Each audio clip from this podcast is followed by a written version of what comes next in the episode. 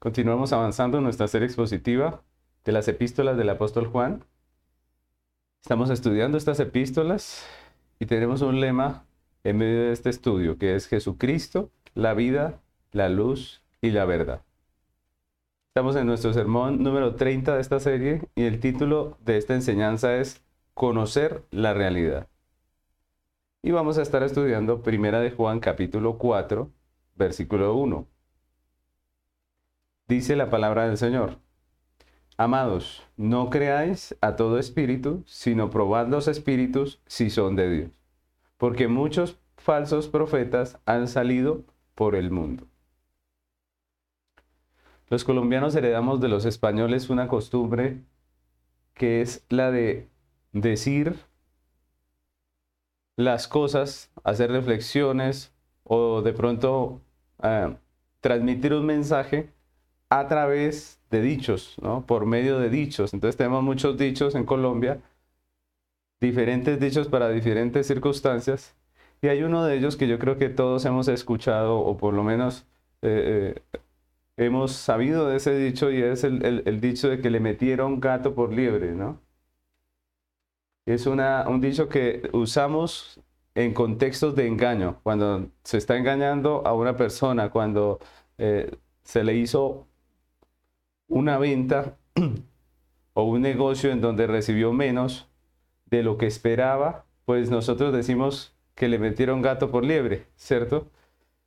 Y ese dicho es muy usado en Colombia, pero si analizamos literalmente ese dicho, pues realmente no tiene mucho sentido dentro de nuestro contexto, ¿no? La pregunta es de dónde viene ese, ese, ese dicho. Ese refrán, ese dicho que usamos aquí, pues viene de, la, de España y viene precisamente de la Edad Media cuando se comía la carne de liebre. Era una carne muy apetecida en ese tiempo y tenía un alto valor. Entonces los dueños de las fondas, de los restaurantes, los hoteles de ese tiempo, lo que hacían era precisamente cazar gatos y hacerlos pasar por liebres. De ahí viene la, expresión. Ellos cogían eh, los gatos, como los gatos tienen una, una contextura física muy parecida a la de las liebres, ellos cogían estos animales y los preparaban de tal manera que pareciesen liebres, ¿no? Eh, incluso hay, una pequeña diferencia entre el sabor de un gato y de una liebre, y ellos lo que hacían con eso era precisamente preparar los gatos con muchas especias, de tal manera que esa pequeña diferencia no se notara, y de esa manera muchos comensales comían gato en vez de liebre. ¿sí? De ahí salió el dicho de que le metieron gato por liebre o le dieron gato por liebre, porque lo quieren a uno engañar. Entonces se asoció con esto y de ahí en adelante empezó a usarse. Nuestra enseñanza de hoy tiene mucho que ver con esa realidad del engaño con esa realidad de que le meten a las personas, nos dan a nosotros algo que no, que no es lo que pedimos, que no es lo que queremos, que nos engañan fácilmente y por eso abrimos esta enseñanza con esa expresión. El mundo nos quiere meter gato por liebre y hoy vamos a hablar de, de ese tema. Entonces continuamos con nuestro estudio de esta epístola. Hemos avanzado ya por tres capítulos. Hoy empezamos el capítulo 4. Y este capítulo 4 va a ser muy interesante porque el apóstol Juan lo que va a hacer aquí es darnos 10 aspectos claves para el discernimiento. 10 aspectos claves para el discernimiento. Es lo que vamos a estar estudiando dentro de este capítulo 4. Si Dios nos lo permite en nuestras próximas eh, reuniones vamos a estar viendo cada uno de estos eh, aspectos importantes para tener discernimiento. Entonces, la pregunta es cómo hacemos para que no nos metan gato por liebre, ¿no? Y Juan nos va en este capítulo a decir que hay 10 cosas que debemos tener en cuenta, 10 aspectos importantes a tener en cuenta para tener un buen discernimiento cristiano y que no nos pase que nos engañen. En el versículo que vamos a estudiar hoy, vamos a ver ese primer aspecto importante del discernimiento cristiano, esa primer eh, cosa que debemos tener en cuenta si queremos tener un buen discernimiento como creyentes, ¿no? Entonces, eh, esa, eso, ese primer punto que vamos a ver hoy es que debemos conocer la realidad. Por eso el título de nuestro, de nuestro sermón, conocer la realidad, ¿no? Y la pregunta es, ¿la realidad acerca de qué, no? La realidad acerca de qué. Entonces, eso es lo que vamos a estar hablando hoy. Título de nuestro sermón es conocer la realidad pero lo que vamos a desarrollar hoy, los puntos que vamos a desarrollar hoy es la realidad acerca de qué, ¿no? Entonces vamos a empezar con nuestro primer punto. Vamos a tener tres puntos sencillos acerca del discernimiento, de, lo que debemos conocer dentro del discernimiento cristiano como la realidad. Entonces Juan aquí en este primer punto, en esta primera eh, enseñanza que vamos a ver acerca de este capítulo, nos va a enseñar que debemos conocer la realidad. ¿La realidad acerca de qué? Pues vamos a contestarlo en tres puntos sencillos. El primer punto de nuestra enseñanza hoy es de el mundo en tinieblas, ¿no? ¿Conocer la realidad de qué? De el mundo en tinieblas. Entonces Juan comienza diciendo en el texto que estamos estudiando, hablarnos precisamente del engaño del mundo, hablarnos precisamente de que debemos estar alertas y, una parte del texto nos dice, porque muchos profetas, falsos profetas, han salido por el mundo, ¿no? Esa es una realidad que Juan nos está transmitiendo acerca del mundo. ¿Qué nos está diciendo acerca del mundo? Que muchos profetas falsos han salido por todo el mundo, ¿cierto? Y aquí Juan nos habla de la situación del engaño del mundo con toda franqueza. Juan nos está diciendo con toda franqueza cómo está el mundo. Miren que hoy en día eh, hay mucho cristiano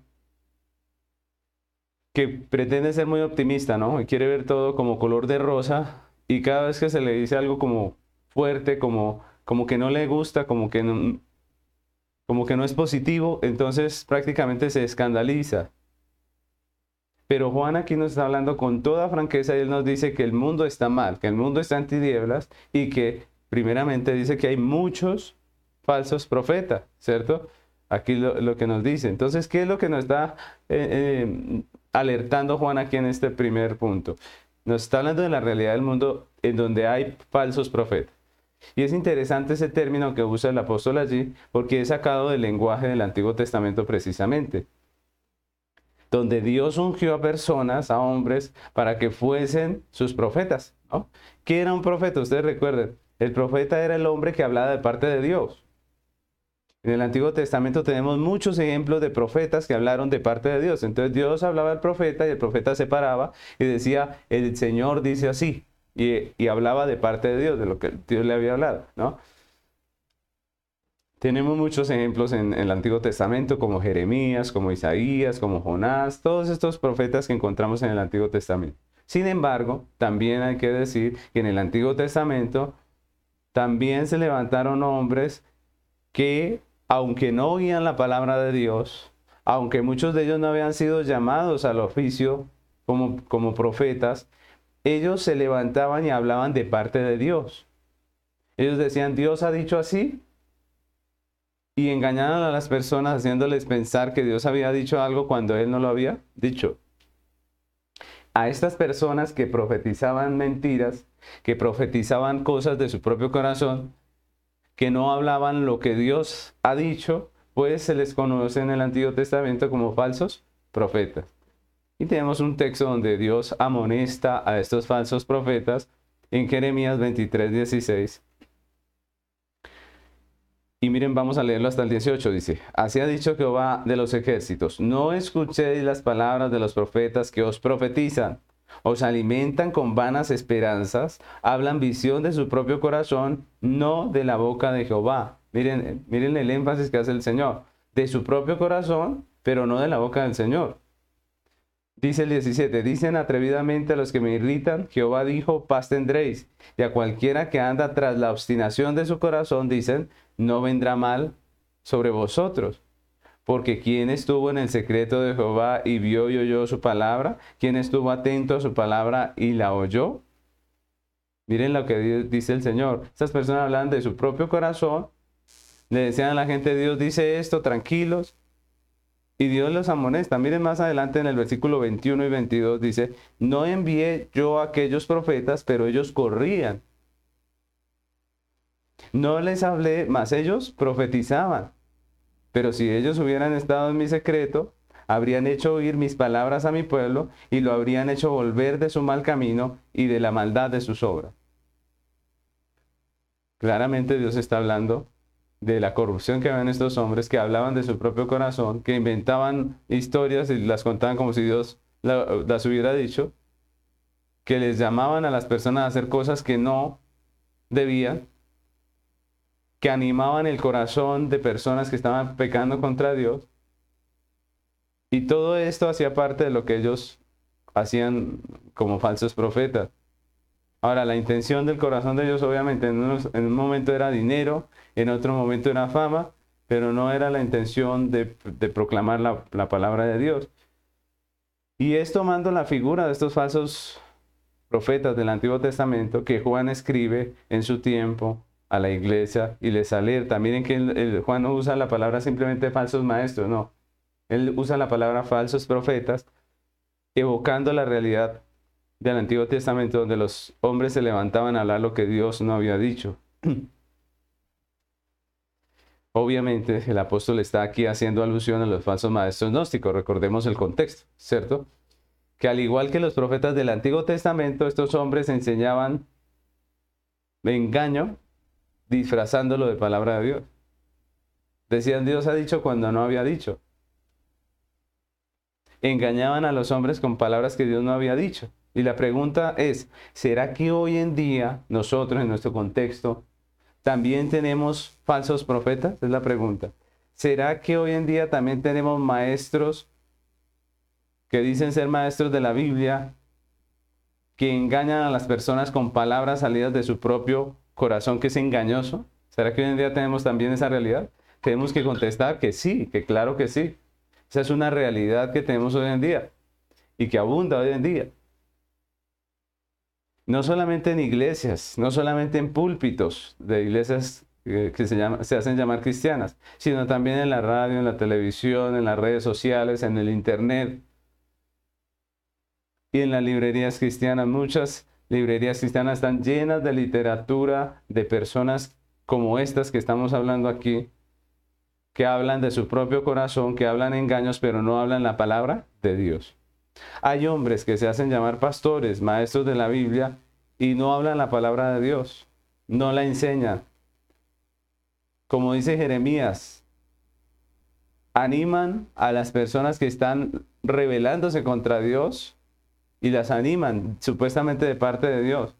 En vez de predicarles el Evangelio y llamarlas al arrepentimiento, entonces las animan, les dan palabras, textos bíblicos, los usan para decirles, Dios los va a bendecir, los va a ayudar, cuando lo que necesitan estas personas es un llamado al arrepentimiento de la fe.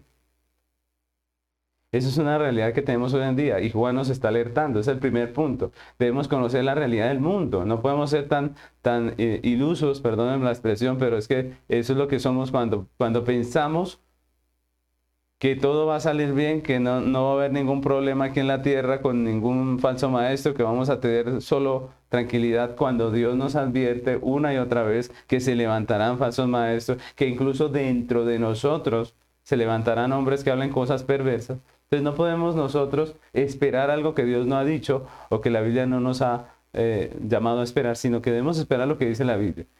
La realidad de este mundo es que habrán falsos maestros, falsos profetas en esta tierra y es lo que le está advirtiendo Juan a la iglesia. Si, si queremos tener un buen discernimiento, necesitamos conocer la realidad del mundo en el que vivimos, que es un mundo lleno de pecado. Ahora, miren que Juan aquí resalta un hecho que es importante y es que él dice que son muchos.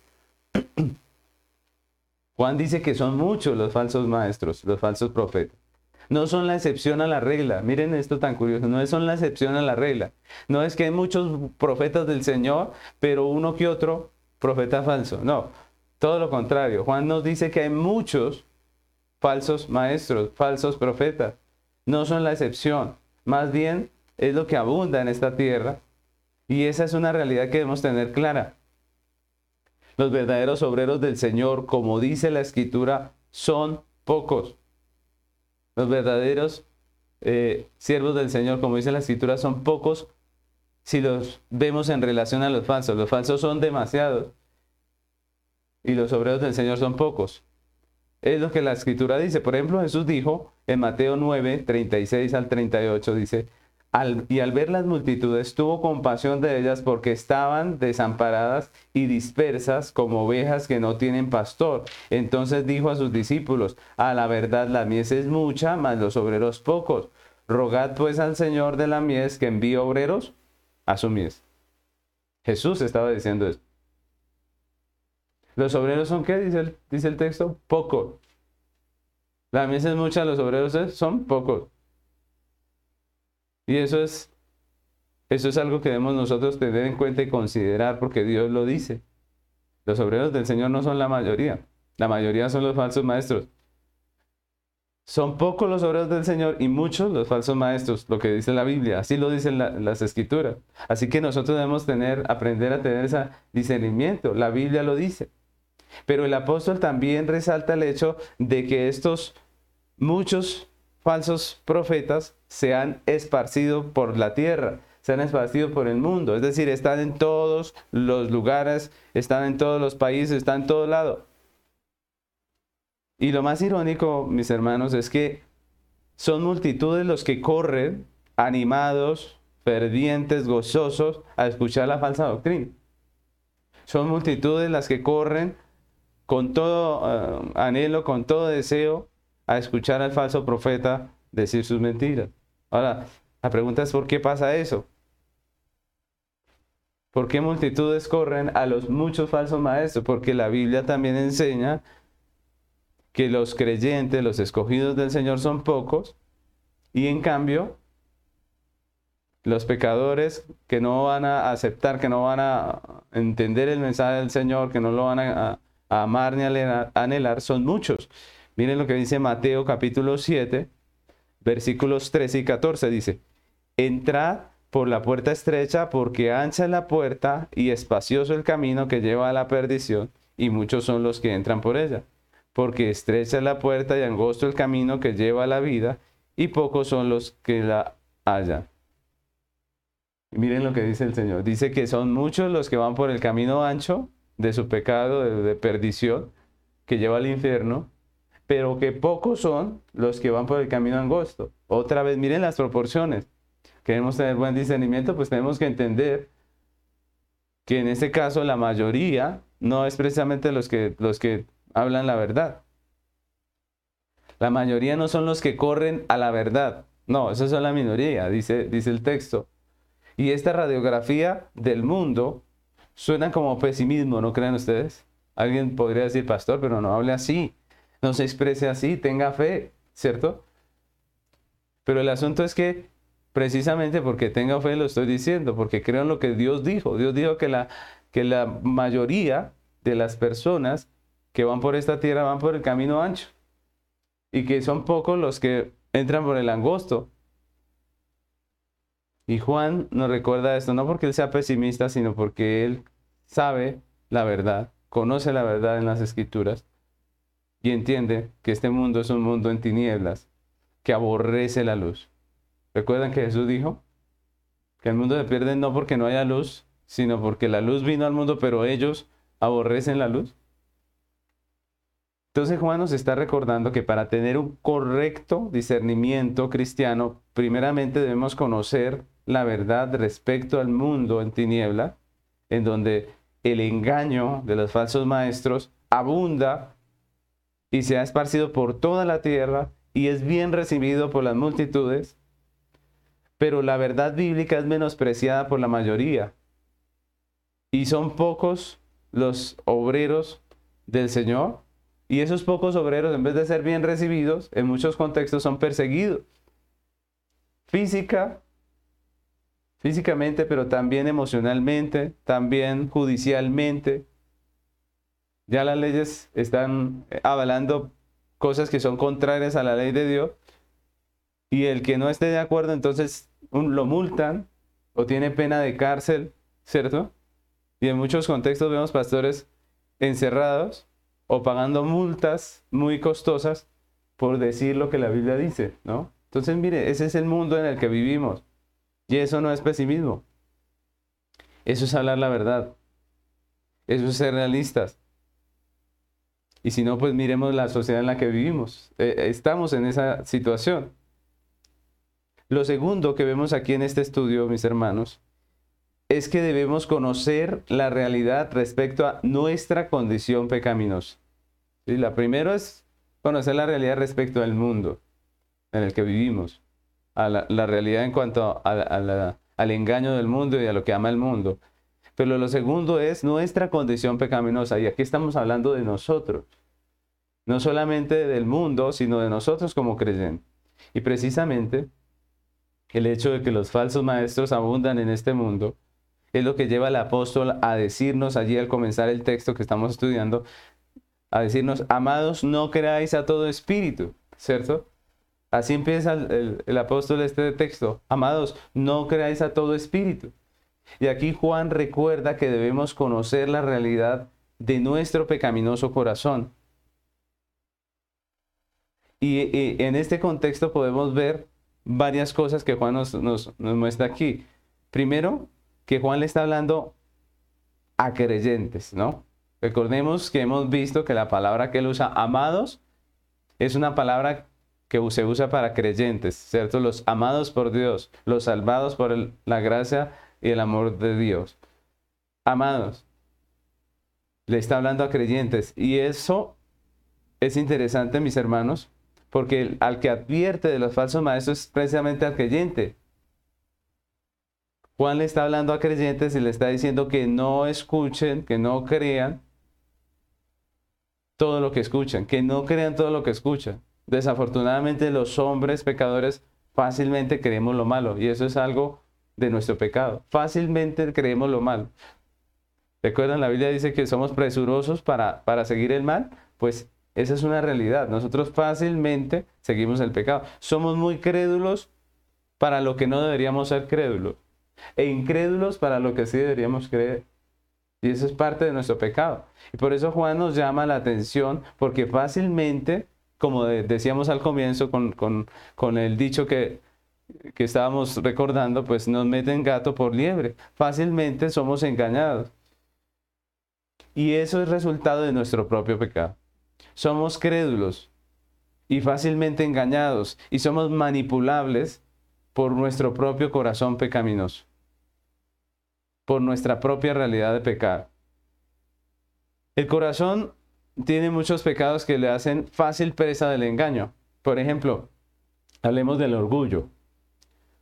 Somos orgullosos y no reconocemos nuestra ignorancia. Entonces nos, no, no, no corremos a que nos enseñen porque nosotros, por nuestro orgullo,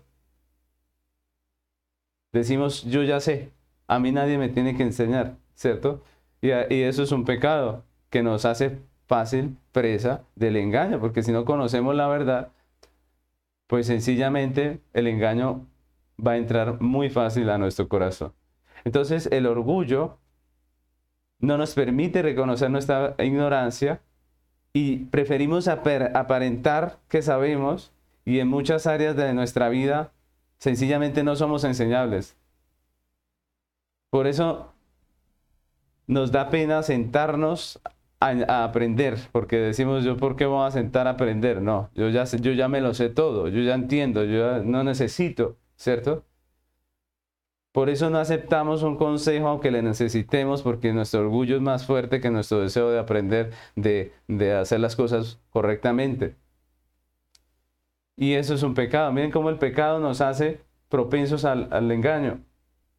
Otro pecado es que queremos caerle bien a todo el mundo. Y por eso muchas veces aceptamos incluso lo que está mal. Sí, nosotros sabemos que está mal, pero como queremos caerle bien a todo el mundo, entonces lo aceptamos. Somos fácil presa de la manipulación, del engaño, por nuestro propio pecado. Y nosotros nos sacrificamos, sacrificamos la verdad, sacrificamos lo que nosotros, eh, eh, lo que son nuestras convicciones muchas veces por personas que ni siquiera valen la pena. Perdónenme que les diga eso, pero muchas veces son personas que no tienen ninguna relevancia en nuestra vida, pero sacrificamos la verdad, sacrificamos nuestros principios por personas que ni siquiera valen la pena eh, para sacrificar lo que Dios nos ha dado. Y eso nos hace propensos a ser manipulables. Terminamos haciendo lo que los demás quieren. Buscamos la aprobación de los hombres más que la de Dios. Y eso nos hace vulnerables al engaño. Queremos que nos aprueben, que los demás miramos el rostro de las personas, a ver cómo reaccionan a lo que nosotros hacemos, decimos o pensamos, porque nos interesa mucho lo que piensa el hombre, más que lo que piensa Dios, y eso es pecado. Y eso nos hace fácil presa del orgullo. No queremos ser rechazados y buscamos encajar donde llegamos. Y eso nos hace manipulables, mis hermanos. Todo eso es la realidad nuestra. Nuestro pecado nos hace crédulos ante el engañador y vulnerables ante el engaño. Y muchas veces así criamos a nuestros hijos. Porque los hijos se dan cuenta, de aprenden de uno y quieren caerle bien a todo el mundo y, se vuelven orgullosos y, no quieren aceptar la realidad de su ignorancia. No desconfían de nadie y ahí es donde tenemos muchos casos de abuso sexual. Los padres no desconfían y entregan sus hijos a personas que finalmente les hacen daño. Es lo que está diciendo el apóstol Juan. Somos fácil presa del engaño, fácilmente nos meten gato por liebre. Pero los creyentes debemos reconocer nuestras debilidades y en oración y en estudio bíblico buscar tener un carácter firme frente al engaño de las tinieblas. Esa debe ser nuestra posición. Nosotros debemos reconocer nuestras debilidades, ¿cierto? Ese es, eh, ese es el punto que estamos viendo. Debemos reconocer nuestra realidad en cuanto a nuestro pecado, a nuestras debilidades, arrepentirnos de los pecados y más bien tomar una posición firme ante el engaño de las tinieblas. Desarrollar a través de la Biblia, de la oración, de pedirle a Dios que nos ayude, un carácter firme donde podamos decirle no a lo que hay que decir no.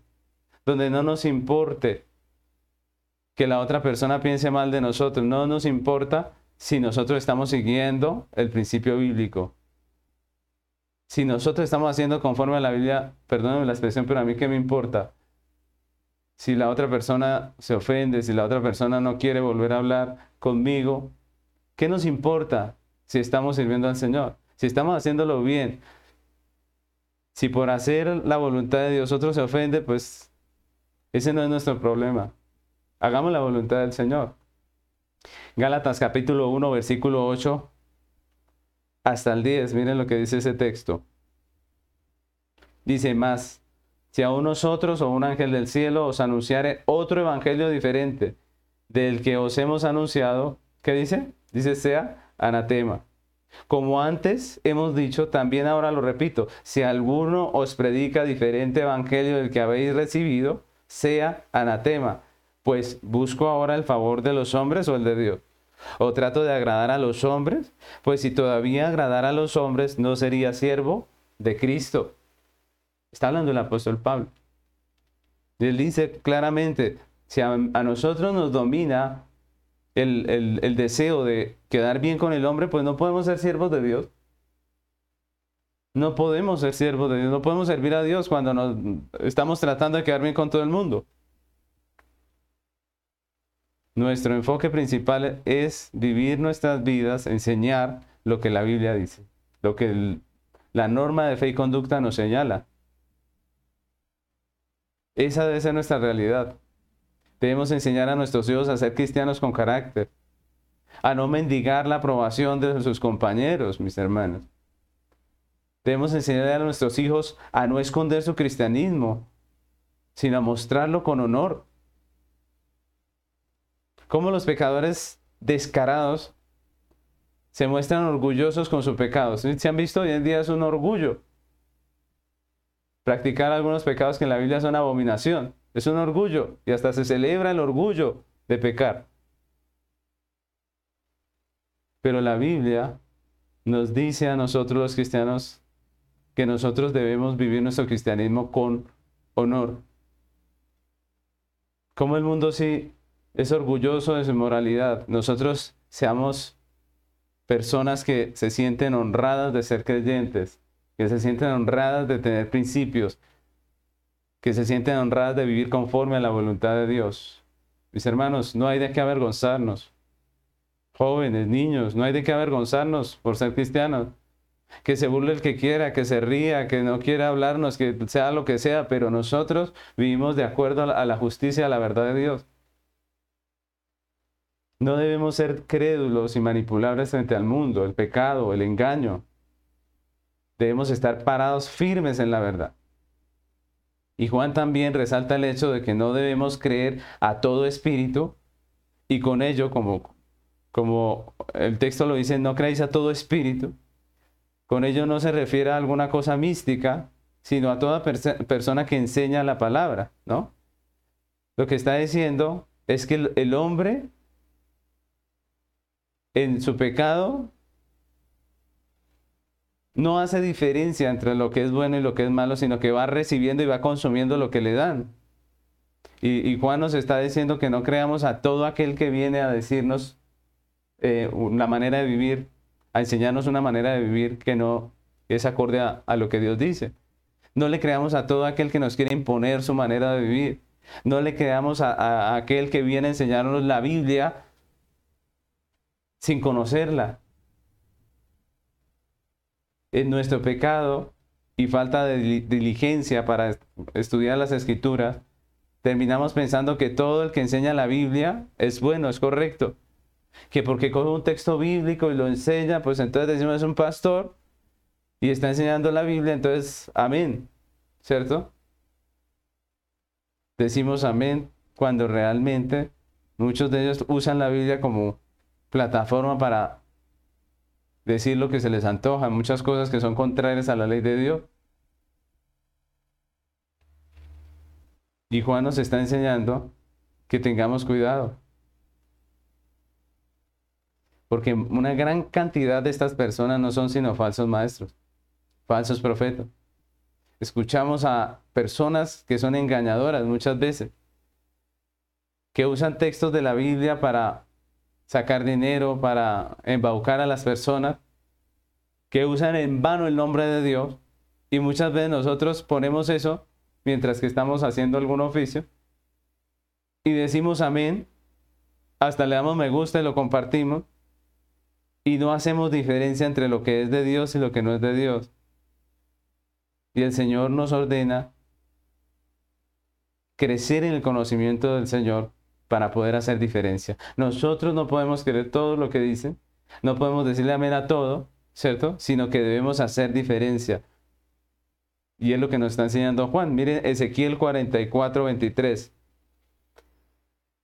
Ese texto dice, y enseñarán a mi pueblo a hacer diferencia entre lo santo y lo profano, y les enseñarán a discernir entre lo limpio y lo no limpio ¿Hay que hacer diferencia, sí o no? Claro que sí. Hay que hacer diferencia y para eso hay que aprender. Y Pablo, en el Nuevo Testamento, en Efesios 4, del, 18 del 11 al 18, dice, y él mismo constituyó a unos apóstoles, a otros profetas, a otros evangelistas, a otros pastores y maestros, a fin de perfeccionar a los santos para la obra del ministerio, para la edificación del cuerpo de Cristo. Miren la importancia de la edificación hasta que todos lleguemos a la unidad de la fe y del conocimiento del Hijo de Dios, a un varón perfecto a la medida de la estatura de la plenitud de Cristo. Miren que el apóstol Pablo nos está hablando de, que Dios puso personas para que fuesen maestros, para que fuesen pastores, para perfeccionar la obra, para que crezcamos como cuerpo de Cristo y lleguemos a la estatura de la plenitud de Cristo.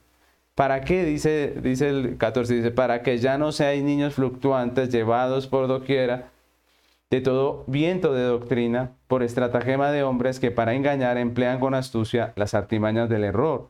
Si no crecemos, pues vamos a ser presa fácil del engaño. Dice, sino que siguiendo la verdad en amor, crezcamos en todo aquel, en todo, en aquel que es, es la cabeza, esto es Cristo, de quien todo el cuerpo, bien concertado y unido entre sí por todas las coyunturas que se ayudan mutuamente, según la actividad propia de cada miembro, recibe su crecimiento para ir edificándose en amor.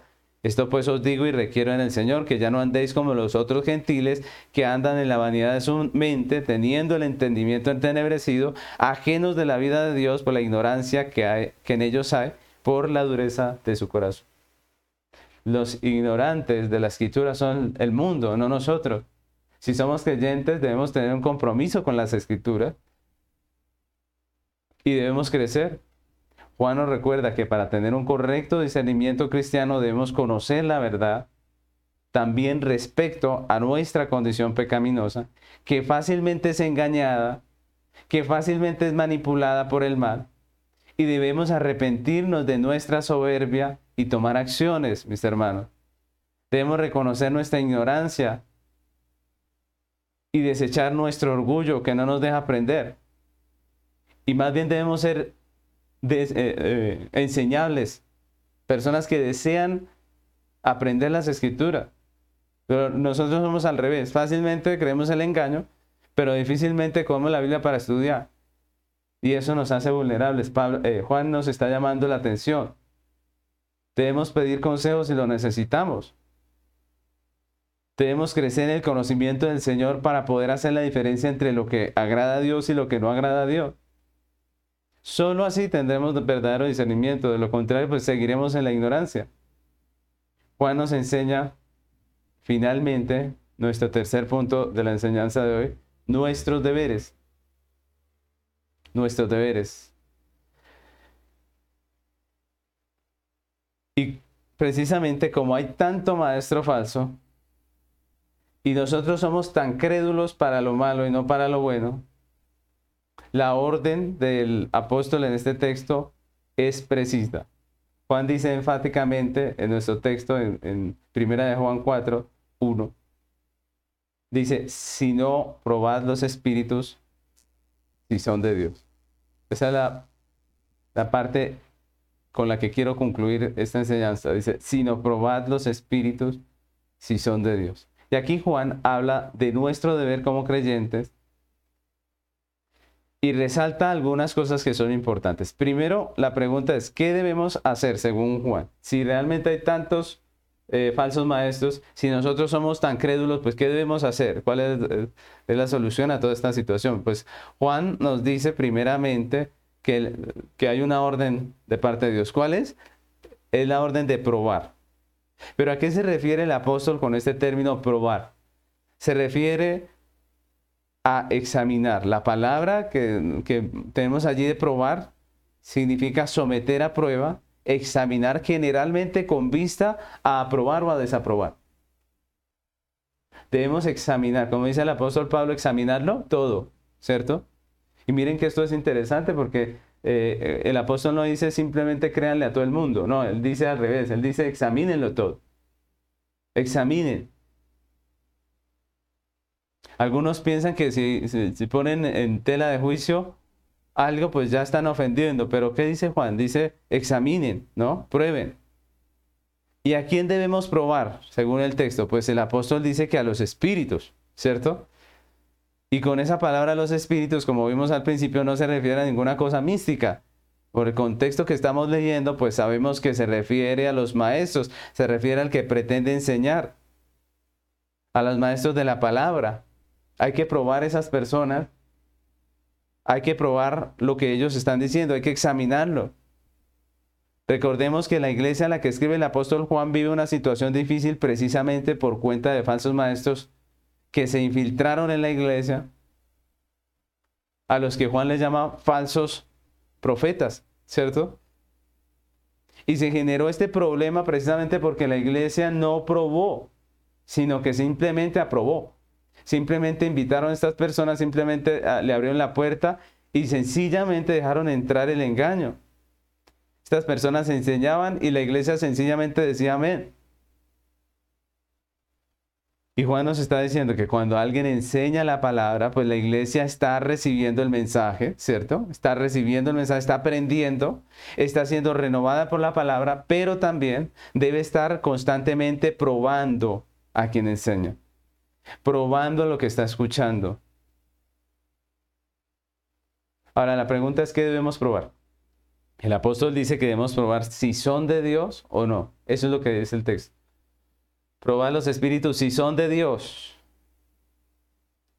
Y con esto no está refiriendo a nada extraño, sino como ya hemos visto, lo que Juan nos está recordando es que un verdadero maestro enseña conforme a la escritura.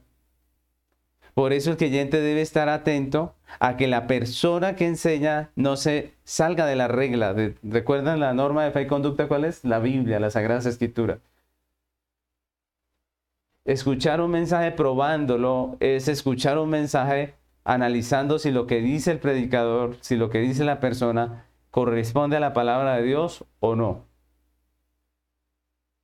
Si lo que está diciendo esta persona que nos está enseñando corresponde a lo que Dios dice en la escritura o no. Si es bíblico o no es bíblico. Y eso es importante. La iglesia no puede creer todo lo que escucha. No se debe dejar persuadir por el engaño del mundo, que como ya vimos es mucho, abunda, dice, dice el apóstol Juan. La iglesia que escucha una enseñanza bíblica mientras que está siendo edificado debe estar también alerta si lo que está escuchando, si lo que está hablando la persona que enseña corresponde o no corresponde a la escritura. Eso es probar una enseñanza. Eso es probar un maestro. Miren que no se trata de ningún reto ni ninguna cosa rara, sino que Juan lo que está diciendo aquí textualmente es que si la persona no enseña conforme a la escritura, pues no es de Dios por lo menos su mensaje, puede que esté equivocado, puede que sea una persona creyente, pero está equivocado. Su mensaje no es de Dios. Es un mensaje como el de los falsos maestros del Antiguo Testamento, que Dios no dijo, pero que esta persona sí se atreve a hablar. Y eso es lo que todo creyente debería hacer. Si eso fuera así, imagínense, si, si los cristianos hiciéramos este ejercicio, esta tarea que Dios nos pone, pues los falsos maestros no podrían hacer mucho. Pero como la realidad es contraria, como la realidad es que los creyentes van creyéndole al que va diciendo y va cogiendo la Biblia, pues por eso tenemos tanto falso maestro y tantas personas corriendo detrás de estas enseñanzas falsas.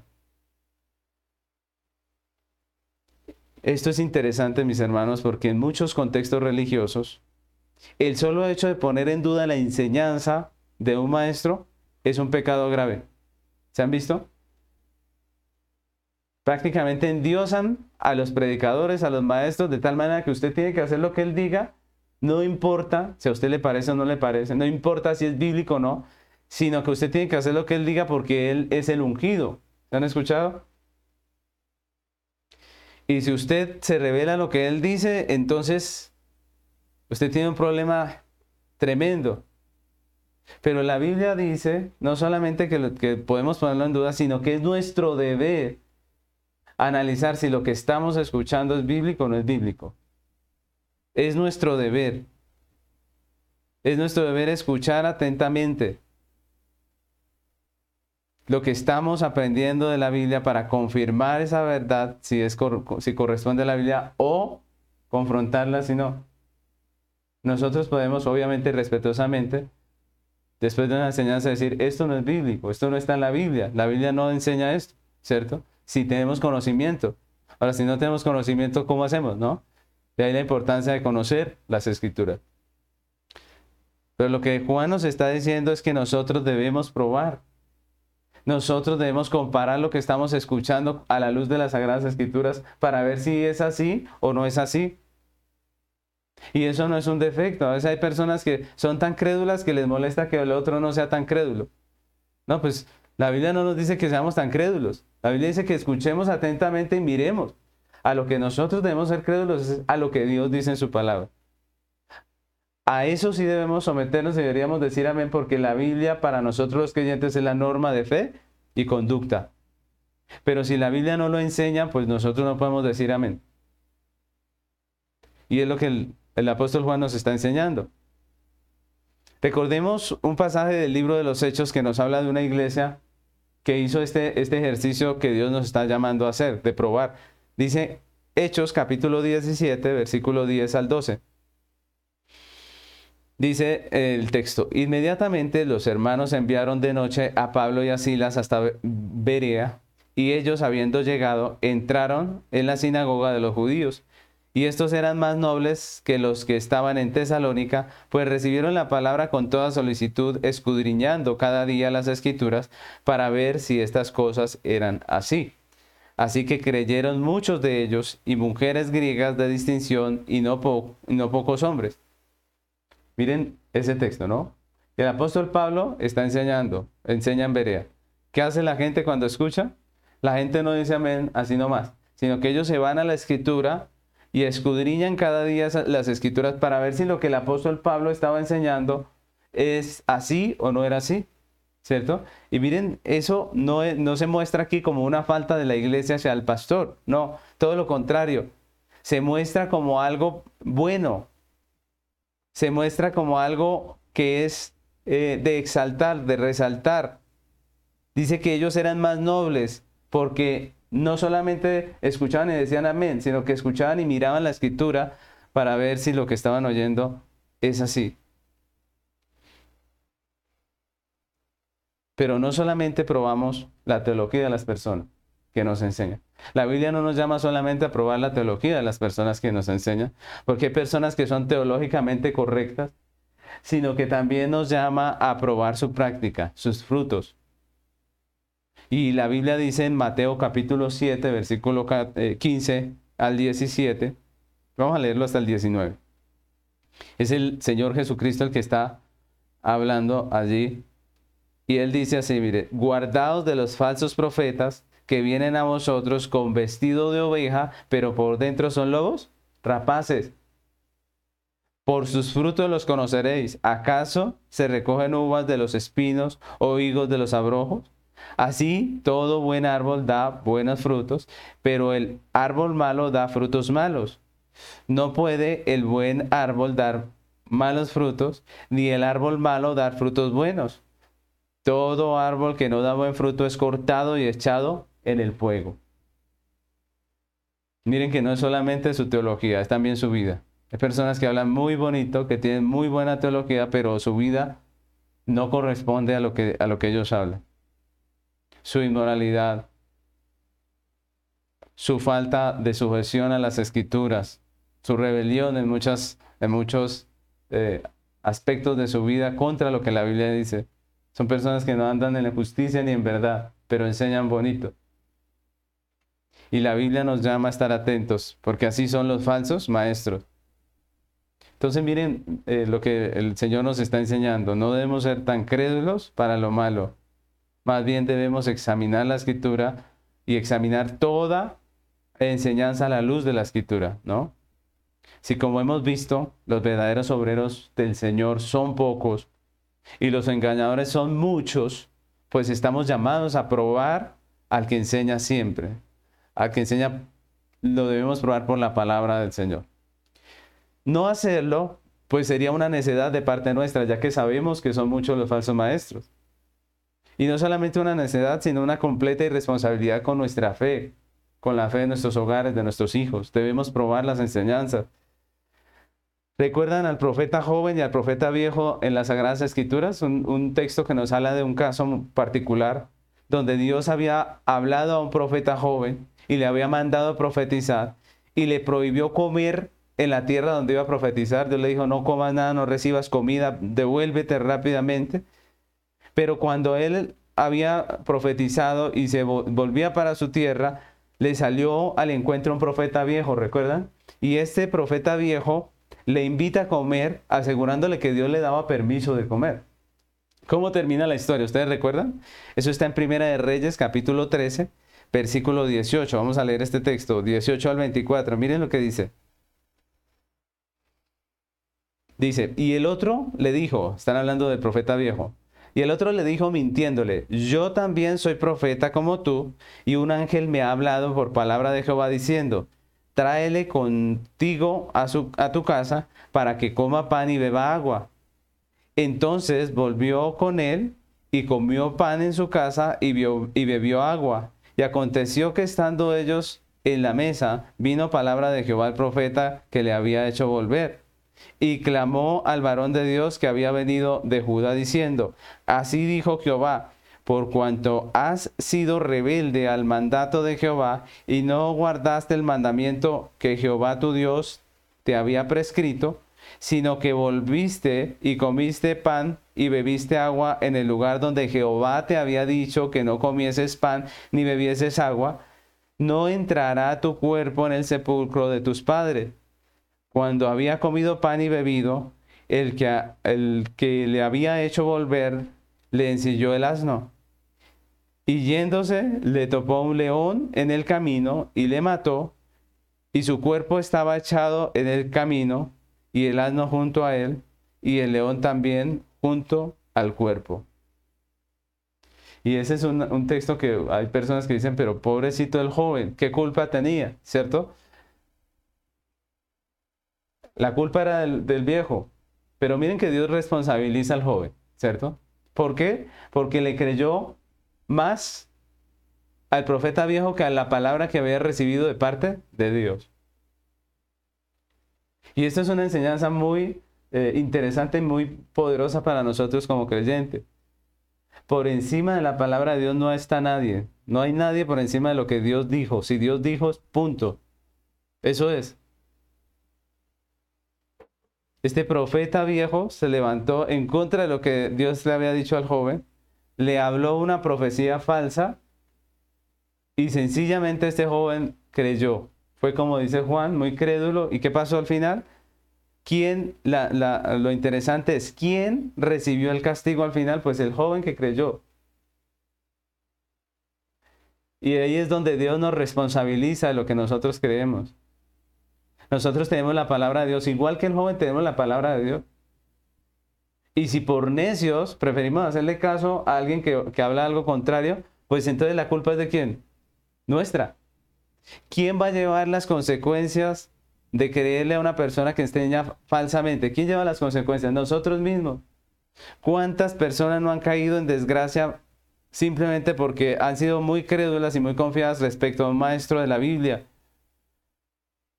¿Cuántos maestros de la Biblia por allí andan sacándole plata a diestra y a siniestra a todo el mundo y la gente cae y entrega sus, sus bienes sencillamente porque son necios y no, no leen la escritura, no escudriñan si lo que están oyendo viene de parte de Dios o no.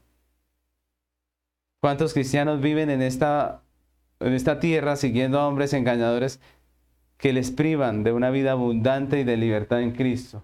¿Cuántos están sometidos a una, a, un, a, a una religión con el nombre de cristiana que los tiene sumidos en el más profundo legalismo?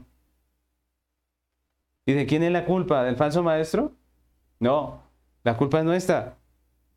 Que no apreciamos la palabra de Dios, que no la estudiamos, que no la escudriñamos, que le decimos amén a todo lo que escuchamos. El creyente debe tener un compromiso serio con el estudio de la palabra de Dios. Y ese es un tema del que estaremos hablando en nuestra próxima eh, predicación, si Dios nos lo permite. Pero Juan aquí nos recuerda que para tener un correcto discernimiento, un discernimiento cristiano verdadero, pues debemos cumplir con nuestro deber de probar al Maestro y de probar la enseñanza y de probar lo que nos enseñan y nos mandan. Mis hermanos, hay muchos pastores que quieren dominar la vida de uno de una manera que no es bíblica, que quieren imponerle a uno cosas que la Biblia no impone. Hay maestros que, le dicen a uno hasta con quién casarse, qué negocio hacer y qué no, hacer. No, los pastores están para enseñarnos los principios, pero no para dominar nuestra vida de esa manera tan absurda. Estamos llamados a predicar el Evangelio, a enseñarles los principios de la Biblia con respecto al matrimonio, a la economía, todo esto, pero no podemos imponerles a, las ovejas con quién se case, cómo hacer el negocio y cómo hacer esto o aquello. No estamos llamados a eso, estamos llamados a enseñarle el principio, hay personas que se han casado por imposición del pastor y que hoy en día están arrepentidos. No saben ni qué hacer. Estamos llamados a escudriñar las escrituras, aprender y poder discernir entre lo que es correcto y lo que no es correcto, entre lo que Dios dice y lo que no dice. Y si no lo hacemos, pues estamos siendo irresponsables y somos nosotros mismos quienes sufriremos las consecuencias. Somos nosotros mismos los que estaremos pagando los platos rotos, como le pasó al joven. Que todavía hay muchos que leen ese texto y dicen, pero ¿por qué murió el joven? Si el que engañó fue el, el viejo. Pues por crédulo, porque no probó, porque le dijo sí y punto. Así que mis hermanos, vamos a concluir este, esta enseñanza haciendo un pequeño resumen de lo que el apóstol Juan nos enseña en este versículo. Juan nos recuerda que para tener un correcto discernimiento cristiano debemos conocer la verdad primeramente respecto al mundo en el que vivimos, a donde nos desenvolvemos, que es un mundo en tinieblas. Es un mundo donde el engaño de los falsos profetas abunda. No es, no es la excepción a, a la regla, sino que abunda. Se ha esparcido por toda la tierra y es muy bien recibido por las multitudes. Esa es la realidad del mundo donde vivimos. Pero en cambio, la verdad de Dios, la verdad bíblica, los hombres de Dios son menospreciados.